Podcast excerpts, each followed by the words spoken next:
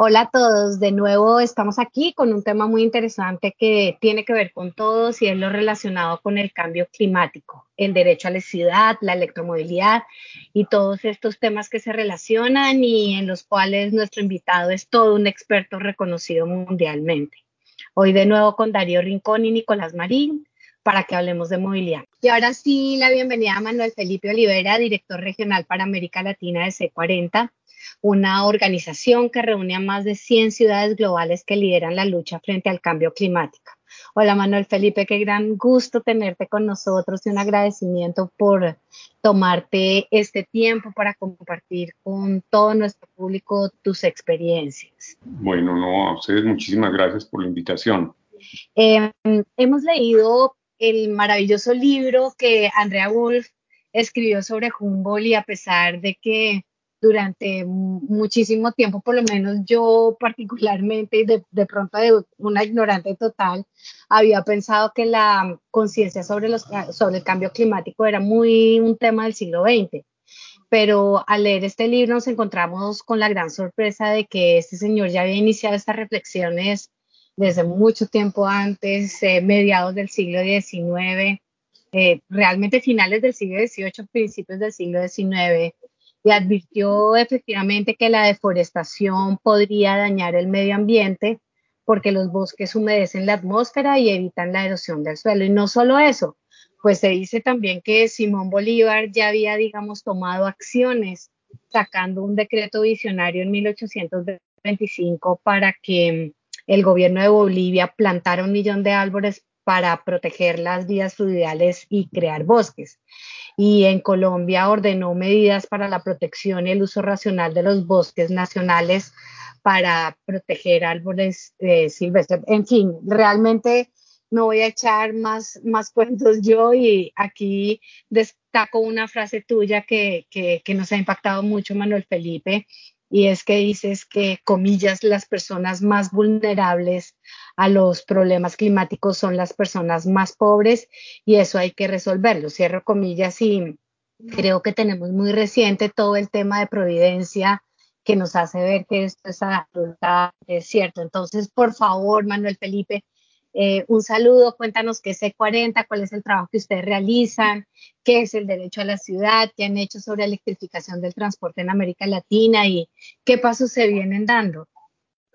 Mira, muchas gracias de nuevo por la invitación, estoy muy complacido de acompañarlos y brevemente el C40 es una organización que se creó de ciudades para ciudades. Se creó hace unos 16 años por iniciativa de un alcalde, el alcalde de Londres en esa época, Ken Dinston, quien más o menos tenía la idea que o se resolvía el problema de cambio climático o en Londres iban a tener que conseguir góndolas para desplazarse por toda la ciudad. Entonces, él vinculó inicialmente o convenció inicialmente a varios alcaldes, eh, luego a la Fundación Clinton, el expresidente Clinton lo apoyó y empezó el proceso de consecución de recursos y de apoyo a las ciudades. Empezó con 40 ciudades y desde entonces eh, llevamos el nombre de C40. Luego vinieron ya varios alcaldes a participar y se formalizó la entidad ya como una ONG internacional registrada en los Estados Unidos y ahora tenemos ya varias uh, sedes, digamos varios registros en varias partes del mundo. Y el exalcalde de Nueva York, Michael Bloomberg, empezó a, poner dineros importantes, se consiguieron otros donantes y fundamentalmente giramos alrededor del tema de cambio climático apoyando a las ciudades en sus acciones, apoyando a los alcaldes que son quienes las representan en sus acciones, en los logros. Y pues obviamente hablando con los alcaldes para mostrarles la importancia y los beneficios de trabajar alrededor del tema de cambio climático.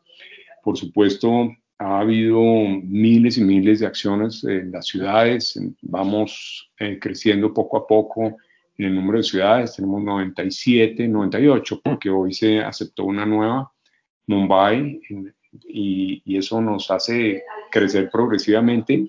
Y Actualmente la preside, el, consejo directivo el alcalde de Los Ángeles, que tiene una visión muy clara de los problemas que hay que afrontar alrededor del, tema de cambio climático y también quiere ah, trabajar y que trabajemos en el incremento de los compromisos de todas las ciudades o de muchas ciudades alrededor del tema. Este compromiso nos está llevando a vincular alrededor de unas eh, mil ciudades para llegar a, a Glasgow, a la reunión de COP26, con un compromiso que se llama la carrera hacia cero emisiones en las ciudades, donde todas las que van a firmar ese compromiso, las del C40, pues obviamente ya lo tienen firmado, buscan reducir a la mitad sus emisiones en el 2030 y a convertir las ciudades en carbono neutrales en el 2050. Eso pues obviamente suena básicamente esotérico. ¿Eso qué significa en la práctica? En la práctica significa hay que volver el transporte público cero emisiones, el privado cero emisiones, la generación de energía cero emisiones, la eh, producción de, y manejo de residuos cero emisiones, las edificaciones cero emisiones, la construcción limpia con cero emisiones. Y esos son unos retos formidables. Y ya numerosas ciudades están asumiendo esos retos porque hemos ido generando unas declaraciones de compromiso alrededor de diferentes temas para ir avanzando en esas direcciones. Entonces hay docenas de ciudades que ya están caminando hacia cero emisiones en residuos. Ni para qué hablar América Latina, donde pusimos a rodar una bola de nieve con mucho esfuerzo hace unos 9, 10 años alrededor de la electromovilidad. Y hoy miren ustedes, es la región del mundo con más buses, cero emisiones en, por fuera de China en las ciudades. Tenemos a Santiago con más de 750 buses y una licitación que tiene proponentes por 2.200 uh, buses, serviciones. Acaba de adjudicarse alrededor de 400 buses en Bogotá y se van a adjudicar otros tantos en, para un par de zonas, más los 483 que ya están en, en Bogotá. En México están caminando, está caminando en la misma dirección y ahí ya todas las ciudades están, se están moviendo y todavía hay personas y entidades y en algunos casos alcaldes y exalcaldes especialmente que no creen ni en el tema de cambio climático ni en el tema de electromovilidad. Pero pues eso se va resolviendo, ¿no? Eso pues al fin y al cabo pasa como pasó en Estados Unidos. Es tener un poquito de paciencia, hacer mucha, mucha fuerza cuando uno no está eh, siendo parte de los votantes y finalmente hay cambio de gobierno y se reorienta el trabajo con la seriedad que se necesita y como nosotros decimos, con un fundamento fuerte en la ciencia. Y eso nos lo ha ratificado esta pandemia. Y conecto el tema con la pandemia. Mientras llegó a la pandemia, nosotros ayudamos con ayuda, con recursos del gobierno británico a preparar nueve planes de acción climática en América Latina y otras, las otras tres ciudades, porque son dos en América Latina que participan en el C40, ya también están preparando sus planes, algunas ya, ya lo tienen terminado, pero lo vamos a mostrar ahorita el 11 de diciembre cuando se celebre el quinto aniversario del Acuerdo de París y vamos a mostrar cómo América Latina se está comprometiendo con, una, con unos volúmenes increíbles de reducción de emisiones y con unas estrategias impresionantes en adaptación gracias a los planes de acción climática, que afortunadamente se conectaron con la pandemia. Y no quiero decir que afortunadamente existe la pandemia, todo lo contrario, pero sí vieron y se conectaron con una estrategia para la recuperación, una recuperación verde y justa, una recuperación que genere empleo, una, recuperación que nos puede llevar a generar fácilmente 500 millones de nuevos empleos en el mundo, si se hace correctamente. Una recuperación que nos permitiría reducir hasta el 29% de, las, de la contaminación atmosférica que tenemos en las ciudades del C40 en comparación con seguir haciendo las cosas como se venían haciendo. Y eso nos va a permitir reducir el número de muertes que se están dando, no solamente, bueno, pues por COVID, pues ahí las conocemos todos los días, pero agravadas por el tema de contaminación es lo que se nos vendría hacia adelante si volvemos a seguirlas haciendo las cosas como se estaban haciendo y vamos a poder reducir o a prevenir por lo menos más de 270 mil muertes innecesarias. Entonces, eso ah, lleva a que ya, por lo menos en el C40, no haya un solo alcalde que no crea que esta es una estrategia óptima para su ciudad.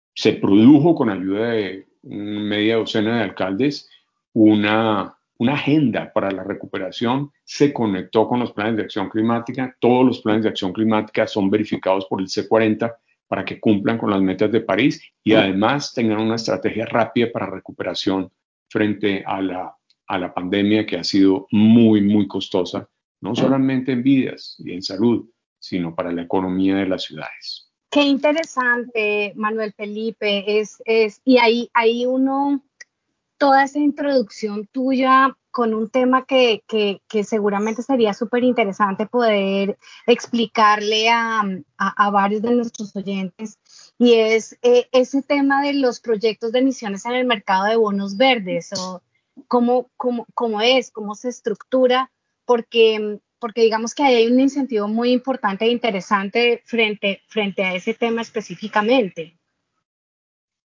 Bueno, Angélica, ahí sí me permito tratar de bajar un poco a tierra firme y con el pragmatismo que a veces me caracteriza un poco brutal el tema de los bonos verdes. Los bonos verdes son un mecanismo más de financiación.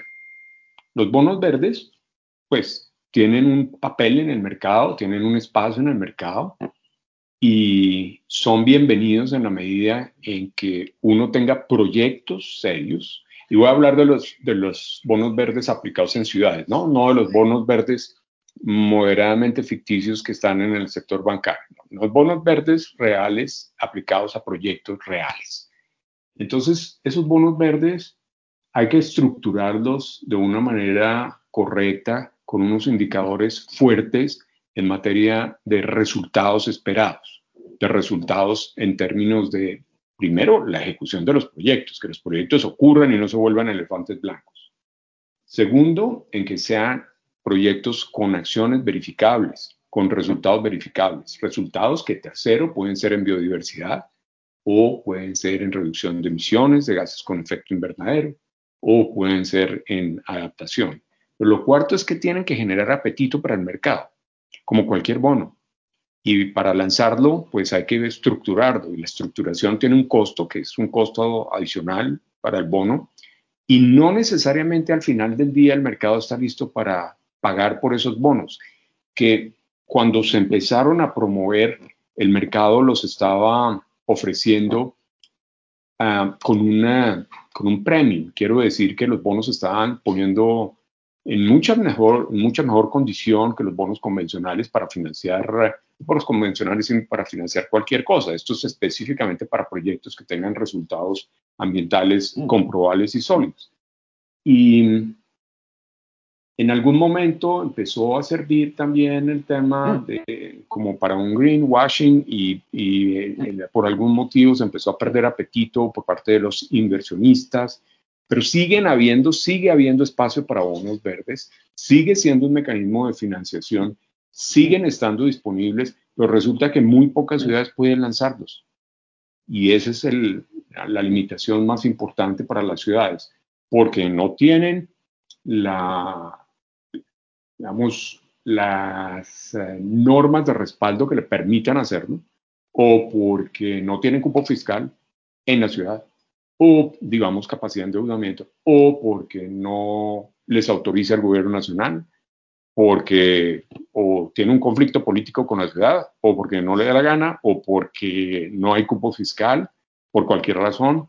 En fin, entonces son un instrumento de financiación, como cualquier otro instrumento de financiación, y, y son bienvenidos. Y ahí están.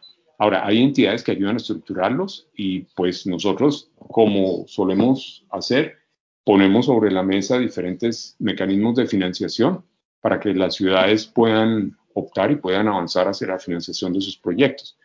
Lanzar un bono verde toma tiempo, como cualquier bono. De nuevo, vuelvo a decir, son bienvenidos, pero hay que ponerlos en su debida y, y clara dimensión para que no se piense pues que esa es una panacea que hay en el mercado que no siempre es accesible. Genial respuesta, Manuel Felipe. Muchísimas gracias, porque yo sí creo que son muchos los que piensan que es efectivamente algo que sale a la noche a la mañana, que es fácil, que se puede conseguir recursos rápido y fácilmente. Entonces, esta explicación súper clara. Gracias. Manuel, yo tengo dos preguntas. Eh, la primera de ellas, eh, porque me llama mucho digamos, su punto de vista como, como profesional sobre esto, este tiempo que ha sido la pandemia para quienes estamos en el mundo de, digamos, de, las ciudades y, de, y del transporte. Nos hemos encontrado con que las ideas han ido madurando y han ido cambiando a un ritmo vertiginoso. Por poner un ejemplo, digamos que considero que antes de la pandemia había como un, paradigma en, el urbanismo y era como que las ciudades tendrían que, ser, que tenían que tender a, a la densidad, ¿no?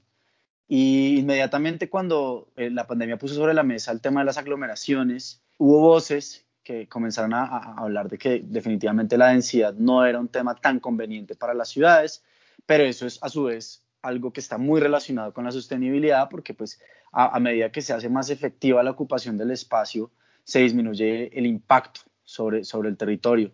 Eh, también, digamos, en el transporte, eh, siento yo que antes de la pandemia existía digamos, una intención eh, casi que digamos, unilateral o unívoca, eh, eh, digamos, en el gremio hacia las ciudades tienen que fortalecer los sistemas de transporte público y debemos tender a que los desplazamientos usen cada vez más el transporte público, pero la pandemia nuevamente volvió y cambió un poco el, planteamiento y, digamos que ahora siento que, que, que muchas ciudades sienten que su movilidad está digamos, el futuro de su movilidad está más en los desplazamientos privados eh, a través de medios sostenibles, como por ejemplo la micromovilidad o la electromovilidad. Entonces, pues como, primer, como primera pregunta, quiero saber como profesional, ¿cómo has vivido este tiempo, esta, esta evolución de ideas, sobre todo desde un, desde un centro de pensamiento tan importante como es C40? Y la segunda pregunta que te tengo, percibo que, eh, digamos, C40 es una de las organizaciones que se la juega más por el tema del medio ambiente, pero, pero digamos, no nos digamos mentiras, eh, sabemos que eh, en el, en el, mundo existe un discurso verde en general, pienso que hay un consenso en que hay algo que hacer frente al cambio climático, pero yo siento que hace falta un acuerdo en cuanto a qué tan drásticos deben ser esos cambios y con qué rapidez se deben dar, con qué, cuál es la ambición que realmente tenemos que, que, tener frente a esto. Y digamos que eh, han, han, surgido, digamos, eh, ideas desde la modernización ecológica de, bueno, eh, las economías verdes y el crecimiento verde, eh, la economía circular, pero hay otras voces mucho más escépticas que dicen, mire, realmente si nosotros no cambiamos el paradigma del crecimiento económico, no vamos a lograr ser verdes, incluso las economías que son más avanzadas en este aspecto, podemos citar el caso de los países nórdicos, aún no han logrado, digamos, hacer las transformaciones que se requieren al ritmo que se requieren si queremos lograr esa, esa neutralidad eh, en las emisiones eh, contaminantes. Entonces, eh, la pregunta, digamos puntualmente es, ¿crees que realmente, a pesar de la pandemia, estamos siendo lo suficientemente ambiciosos frente a esas transformaciones que tenemos que hacer para lograr la neutralidad en el carbono? Gracias, Nicolás. obviamente voy a empezar por la primera pregunta. Y la primera pregunta la voy a contestar con un ejemplo. Como hay muchos accidentes ah, ligados al uso de la motocicleta, entonces prohibamos las motocicletas. Como hay muchos ladrones en la calle, no volvamos a salir a la calle. Ese es más o menos el concepto de que como hay la densidad nos expuso aún más al COVID, entonces Obviamente desbaratemos las ciudades y hagámoslas lo más extensas posible, con eso no volvemos a ver a nadie a kilómetros de, distancia. Yo presumo que entienden la respuesta eh, que estoy planteando, ¿no? Este es un tema, como cualquier otra pandemia, que hay que resolver. Entonces no es un tema que como llegó la pandemia, entonces vamos a jugar el juego a la pandemia. Lo que hay es que resolver el problema de la pandemia. Y la solución no está en simplemente rehacer las ciudades para hacernos vivir a kilómetros de distancia entre todos. La solución está en la vacuna, en hacerle caso al distanciamiento entre personas es decir, al distanciamiento físico y a, una, a un elemento trivial que se llama tapabocas. Esos tres elementos nos ayudan del todo, nos ayudan perfectamente a, una, a lograr una convivencia mientras se llega al control de la pandemia. Y como cualquier otra pandemia terminará eh, siendo controlada, porque todavía no ha habido la primera que no haya sido controlada. Habiendo dicho eso, el tema de, de movilidad bueno, eh, déjenme terminar con el tema de densidad. Yo no estoy hablando aquí de que hay que densificar por densificar. Lo peor que le puede pasar a una ciudad como Bogotá es convertirse en Nueva York, donde desaparece el sol durante el 90% del, del, tiempo. Es mi opinión personal, es un poco la, la, posición institucional, pero pues bienvenido a Nueva York y el que le gusta vivir allá en medio de miles de edificios, de, múltiples pisos, fantástico, pero si algo tiene Bogotá es que todavía se puede ver el sol desde la calle. Entonces es un error drástico pensar que a Bogotá hay que convertirla en algo parecido a esa, a esa ciudad, en términos de densidad, en términos de construcción. El tema de vivir en una ciudad implica moverse. De vivir en cualquier parte implica moverse. Y la movilidad se da por diferentes medios y todos los medios, en lo posible, entre más públicos sean, más bienvenidos serán. El problema de las ciudades es que ya están construidas y si bien es cierto que hay modificaciones que se pueden hacer y van a eventualmente perdurar por cientos de años y pueden llegar a permitir, en algunos casos se puede llegar a permitir algunas transformaciones modificando lo que hay en las ciudades, como lo hizo París hace dos siglos, ¿no? Pero hay que tumbar media ciudad para rehacerla. Y eso toma mucho, mucho tiempo si uno quiere hacer una ciudad que le permita convertirla en una ciudad de 15 minutos o de 20 o de 30. Pero hoy Bogotá es una ciudad de tres horas. En el mejor de los casos, una ciudad de dos horas. No importa cuántas líneas de metro le meta uno a la ciudad, sigue siendo una ciudad que tiene una accesibilidad a un transporte eficiente muy pobre. Y eso hay que resolver. Y el problema no es solamente también la accesibilidad, sino el problema es por qué tengo que utilizar transporte. Pues porque no tengo ni el trabajo ni los servicios fundamentales cerca de mi casa. Entonces, si en algún momento, hace 20, 25 años, empezó a acercar a la ciudadanía, a los habitantes de la ciudad, se les acercó el Estado a través de la ciudad y le puso servicios cada vez más cercanos, eso se detuvo, no continuó. Si yo tuviera todos los servicios del Estado a 10 minutos de distancia de mi casa, yo no necesitaría ni sacar el carro, incluso ni sacar la bicicleta o lo que sea. Ahí los tendría, digamos, para ese tipo de servicios. Un modelo terrible que, pues, básicamente fue lo que se dio en Bogotá, es que dependemos de los colegios públicos, aunque los, perdón, de los colegios privados, aunque los colegios públicos son el elemento fundamental de, la ciudad, pero por motivos ajenos a, la voluntad de los ciudadanos, los colegios públicos se desprestigiaron. Tal vez estuvieron en manos equivocadas durante muchos años, ojalá no lo estén, pero un colegio público es lo más venerado que hay en los países que han logrado invertir en servicios para la ciudadanía.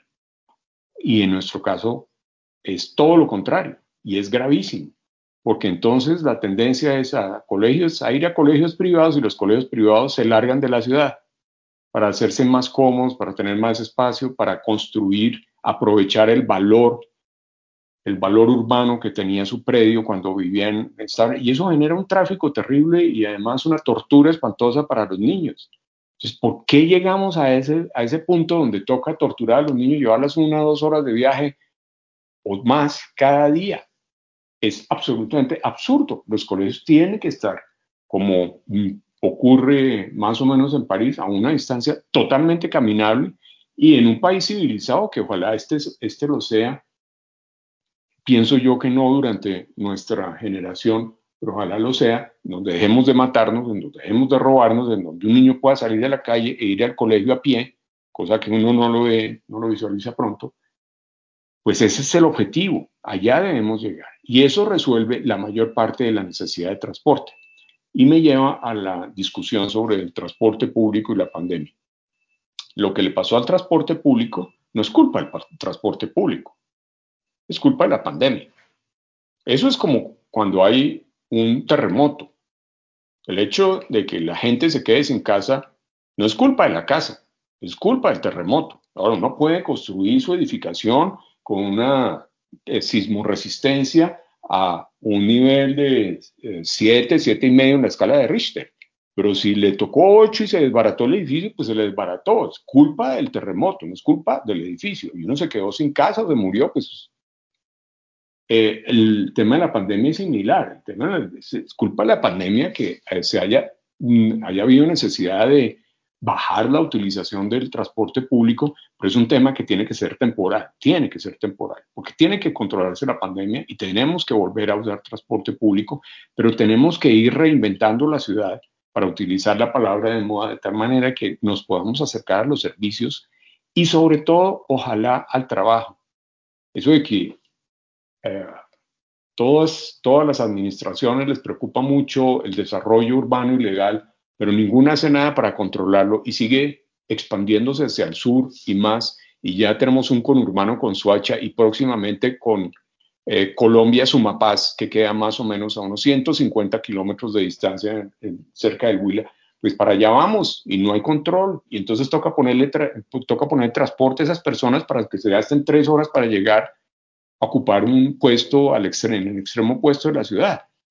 Eso es insano. Eso es casi tan grave como, la pandemia, porque todas las administraciones desde hace décadas no han logrado generar un mecanismo que impida esa expansión como una mancha de aceite hacia las afueras de Bogotá. Ni para qué hablar de la sabana de Bogotá y, y, pues no tiene mucho sentido concentrarme en esta discusión alrededor de Bogotá, pero pues es un ejemplo interesantísimo porque cuando se habla de, las diferencias sociales y demás, pero no se realiza una acción concreta, contundente para resolverlas, para resolver. Y ahí se va generando un círculo vicioso en materia de transporte.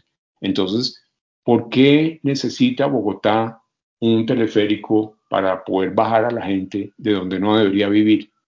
Y después ocurre un derrumbe allá, ¿por qué están viviendo allá? Y uno empieza a mirar y claro, pues hay un montón de explicaciones, pero todas son responsabilidad del Estado al final del día. Entonces, en, materia de transporte público, lo que hay es que forrar la ciudad de mecanismos para que la ciudad, de, de, medios de transporte, para que la ciudad se pueda, la ciudad no se pueda mover ágilmente, rápidamente, cómodamente y de una manera limpia, cero emisiones, sin lugar a duda y sin discusiones esotéricas como la que se está dando alrededor del acuerdo de emergencia climática de Bogotá.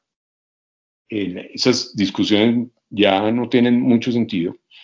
Entonces, ese transporte público seguramente va a estar acompañado de micromovilidad y tiene que estar acompañado de micromovilidad porque el transporte históricamente más utilizado por el ser humano es la vieja fórmula, la de andar a pie. Y eso tiene que continuar. En los, obviamente todos los que todavía podamos caminar un poquito, porque es muy sabroso además. Y voy a la segunda pregunta. La ambición. Una de las razones por las cuales se puso en marcha el C40 fue precisamente por la falta de ambición de los gobiernos nacionales. Como decía en ese momento el alcalde Livingston, no podemos seguir esperando a que los gobiernos sigan discutiendo por décadas y nosotros inundándonos resolviendo los problemas del día a día, buscándole soluciones al cambio climático que va a continuar porque nadie hace nada. Entonces las ciudades decidieron hacer.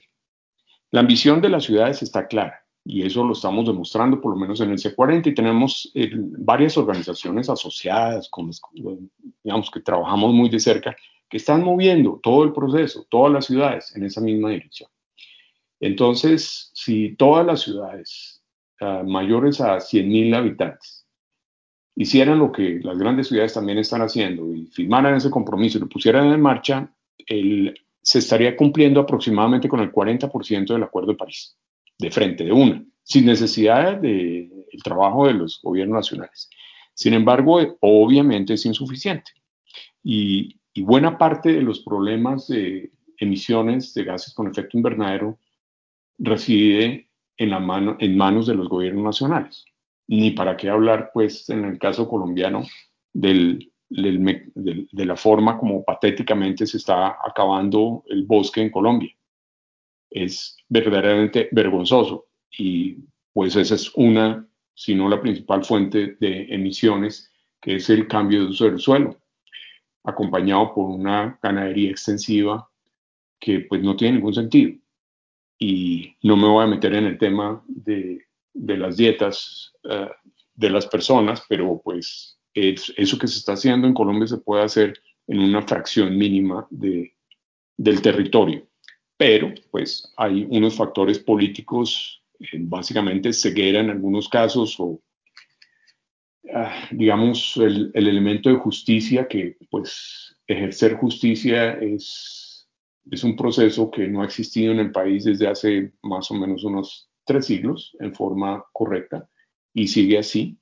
Entonces, mientras no haya justicia rápida, eficiente y, con efecto inmediato, las cosas van a seguir igual. No, no nos extrañemos que nuestros hijos sepan que hubo una vez un bosque en un área que ya, en una, en una pradera desértica que se llamaba Amazonas o se llama Amazonas ahora se, se llamará en unas décadas el, desierto del Amazonas. Eso es muy grave. Y ahí hay un frente de trabajo muy importante, no solamente Colombia, sino pues, para qué hablar de Brasil y metiéndole candela, pues inducir candela en, en, los bosques y fortalecer el proceso de colonización, etcétera, etcétera. Y los tres países o cuatro países mm, que tienen su, que, que tienen mayor presencia, donde el Amazonas tiene mayor presencia, estamos más o menos en la misma situación todos. Entonces es un tema muy grave, el cambio de uso del suelo, la deforestación, y, y, bueno, resulta que los países económicamente más avanzados ya hicieron ese trabajo y acabaron con sus bosques hace uno o dos siglos, ¿no? Europa lo acabó hace dos siglos. Entonces, pues Europa tiene unas manchitas de bosque aquí y allá, pero Europa lo acabó hace dos siglos. Entonces ahí hay que aprender algo, es que no hay que acabar con eso. Estados Unidos lo acabó hace un siglo y quedaron unas manchitas de bosque también, pero lo acabó, acabó los bosques. Y, y no te podemos seguir en por ese camino. Ese es un tema muy importante que tienen que resolver los gobiernos nacionales. El segundo tema es el tema de la energía. Entonces, pues hay un, un trabajo muy fuerte de, de las uh, empresas petroleras, un lobby enorme, silencioso, pero enorme, eh, porque ellos están confortables, porque ven que mm, dejando las cosas como van, el negocio sigue siendo próspero. Uno no puede entender cómo una empresa de petróleos como la nuestra sigue invirtiendo en la generación de empleos en Estados Unidos, ¿no? Lo cual es todavía más interesante de análisis. Psiquiátrico tal vez, pero más interesante que en lugar de generar empleo en Colombia, lo generamos en Estados Unidos haciendo inversiones allá para explotación o exploración y explotación de, de fósiles, de combustibles fósiles. Pero el punto no es ese, no es solamente ese, el punto es dónde está el esfuerzo de esa empresa por reconvertirse hacia la empresa líder en generación de energía a partir de renovables. ¿Cuál es el esfuerzo? 200 megavatios y ya están cantando victoria, pues más o menos por el resto de la existencia, cuando el país necesita 6 gigavatios instalados y más y creciendo ya en energías renovables. Y mientras el fósil sea la fuente de, de la energía en el país, que lo es principalmente cuando hay sequía, pues vamos a seguir dependiendo de los fósiles indefinidamente y pues claro, ya construimos sitios para poder importar gas natural que jamás se debería estar utilizando en el transporte y, por supuesto, necesitamos usarlo. Y entonces están los oleoductos, entonces toda la, teoría económica dice que ya que se invirtió ahí, entonces toca utilizar. Pues claro, toca utilizarlo, pero se puede utilizar para meter los cables en lugar para de meter la, los fósiles por esos tubos para meter todos los cables de energía que se puedan meter de lado a lado del país para transportar energía renovable. Pero hay que tomar una decisión y tomarla rápida. Y eso aplica a todos los países, a todos. Y toca hacerlo rápido. Por supuesto, hay un residual de consumo de combustibles fósiles que no se puede eliminar y no se va a eliminar de un día para otro. Y toca tener seguramente un backup en energía, en energía fósil, pues para garantizar que en caso de falla haya una entrada, una producción de, de generación de energía, pero se tiene que convertir en el backup y no en una fuente de energía, porque no van a seguirse construyendo hidroeléctricas y menos con los problemas que aprendimos a generar. Entonces, hay que diseñar una estrategia para hacer una transformación acelerada y no es en Colombia, vamos en todos los países. Y creo que la velocidad a la que se está haciendo es una velocidad muy baja porque priman eh, seguramente intereses de negocios. De nuevo, nuestro, el, el, raro vecino de, de, México allá al norte le, pues, generó una parálisis en ese proceso durante cuatro años y pues va a tocar, les va a tocar correr un poco más. Pero esos países y esas regiones donde la, la generación de emisiones es mayor es donde más se debe correr. Ahora, hay un problema serio ahí y es el almacenamiento.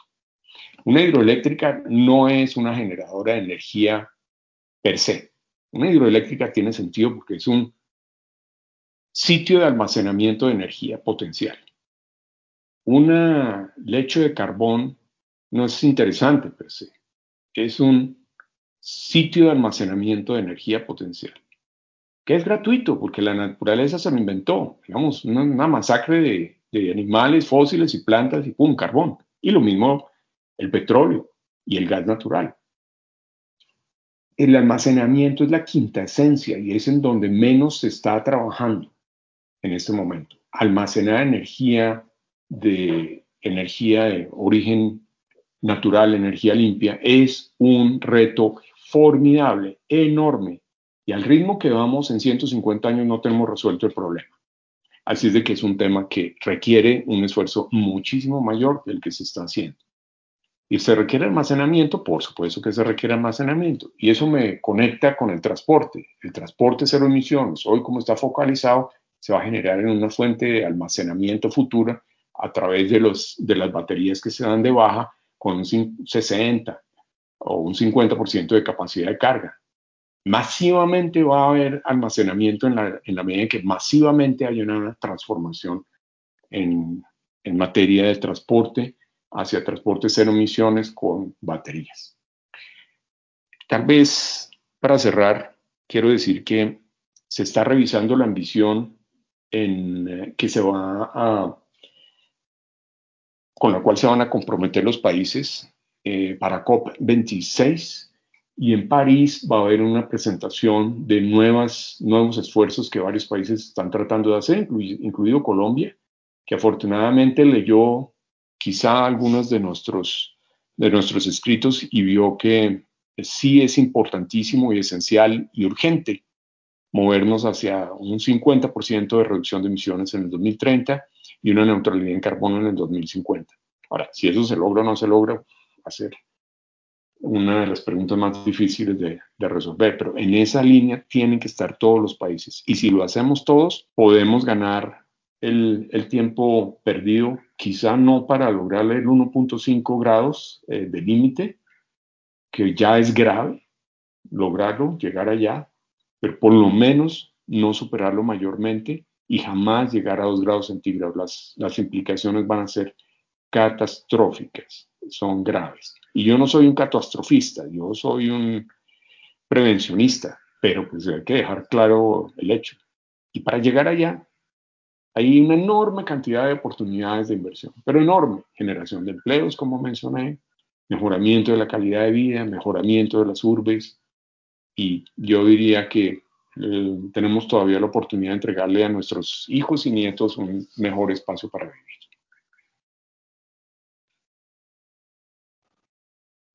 Gracias, Mana Felipe, por esas reflexiones. Mm, ya para, para cerrar nuestro tema, porque se nos acaba el tiempo desafortunadamente, eh, tú has estado muy involucrado en, en, todos estos temas desde, recuerdo, desde hace muchísimo tiempo cuando empezaron las pruebas pilotos sobre eh, el tema de vehículos eléctricos.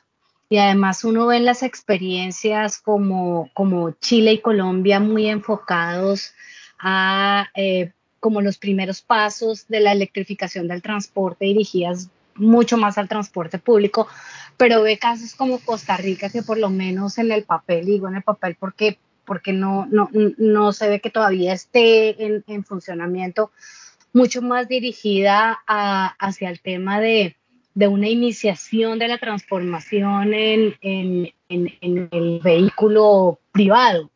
Eh, la pregunta es, eh, ¿cómo tú estás viendo este corto y mediano plazo en temas de electrificación del transporte? ¿Para dónde vamos?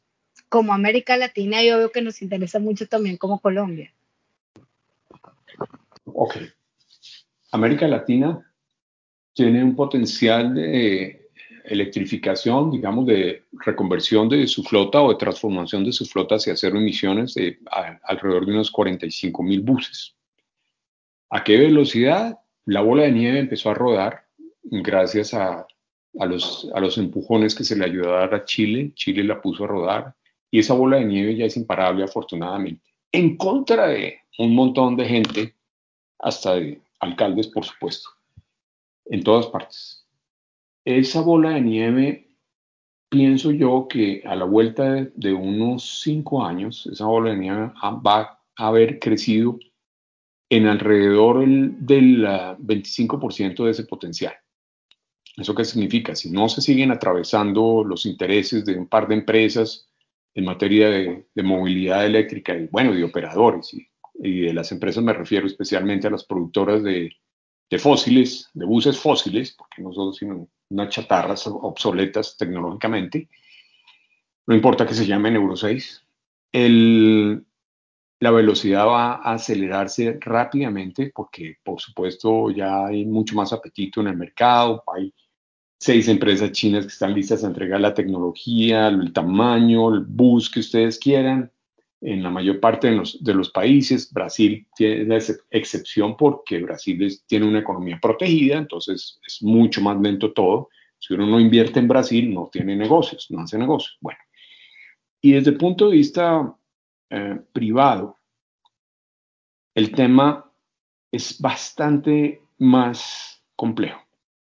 En la medida en que se permita la preponderancia de las fábricas sobre el interés general del, del, país, como está sucediendo en México, como sucede en Colombia, como sucede en Brasil, digamos en los tres países donde se producen algunos carritos, esas empresas están dominando el tipo de, de mercado que el país está eh, aceptando que se mantenga. Y hay tal vez ningún país está tomando, en América Latina, está tomando la decisión de acabar con esa línea de producción. Europa lo tomó, tomó la decisión y tomó, ya, ya le dijo a todas las empresas, se les acabó eh, su cuarto de hora con los carros fósiles, punto. Y brincaron y patalearon todo y ya está claro.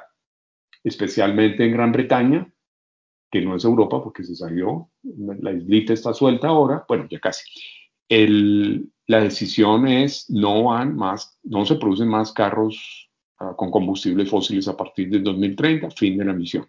Y para llegar allá, mejor le apuran, porque van a, va a haber medidas en relación con límites de, de, contaminación que van a ser cada vez más intensas en las ciudades, más intensos los límites. Y ese es un ejemplo interesantísimo, también París, bueno, hay un número de ciudades importantes que ya dijeron no a los vehículos fósiles. En, en nuestros casos somos tan débiles para tomar decisiones a veces que, sí, pues que el Tratado de Libre Comercio y que la demanda y las cosas y, y, los demás sí toman decisiones y nosotros no. América Latina no toma decisiones. En ningún país hay una decisión clara sobre el sector privado. En ningún país hay una decisión clara sobre cuál es el volumen de vehículos aceptable para el país. Eso es como, y puede sonar un poquito raro, pero uno tiene que tomar decisiones sobre cuántos carros le caben a una ciudad.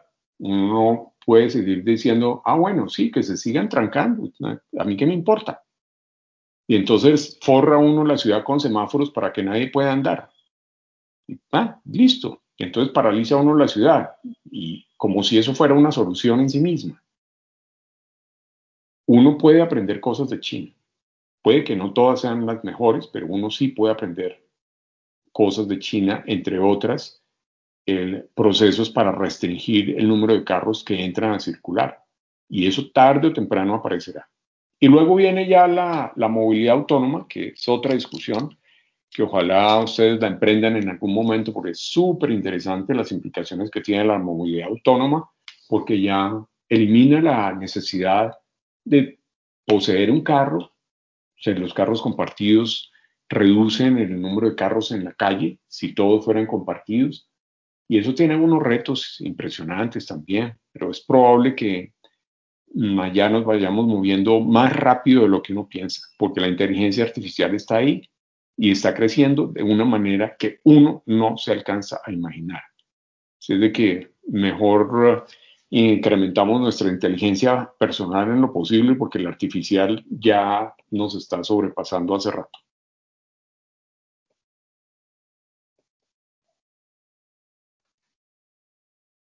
Bueno, pues eh, Manuel Felipe, qué cantidad de reflexiones que eh, nos dejas súper interesantes. Muchas gracias por tu tiempo, muchas gracias por el conocimiento y por la generosidad de compartirlo.